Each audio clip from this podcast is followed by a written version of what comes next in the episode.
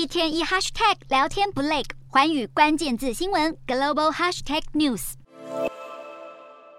建筑物被炸得只剩断垣残壁，地上到处都是瓦砾碎石。俄罗斯连续两天出击，向乌克兰境内发射了将近一百枚飞弹，酿成乌国平民严重伤亡。为了因应升级的乌俄战事，七大工业国集团 G7 领袖十一号举行线上会议。会后发布声明，承诺持续大力支持乌克兰，并警告俄罗斯，如果胆敢动用核武，将遭遇严重后果。而与会的乌克兰总统泽伦斯基则是持续呼吁西方盟国协助乌国强化防空系统。对此，美国白宫表示，美国将尽速运交乌克兰国家先进防空系统。这个中短程防空系统能拦截敌机、巡弋飞弹等目标，射程三十到五十公里，将可以大大帮助乌克兰。不过，面对美国接二连三的军援，俄罗斯高官忍不住回呛，美国军援将扩大冲突，并称美国早已实质介入乌克兰战争。不过，俄国外长拉夫罗夫持续强调，俄罗斯愿意与美国或土耳其就结束这场战争的方式进行接触。至于外界好奇十一月中旬印尼举行 G20 峰会时，拜登与普丁是否有机会进行会晤，给出暧昧的回答。拉夫罗夫没有把话说死，也频频表示俄罗斯愿意与其他国家商讨结束战争的方式。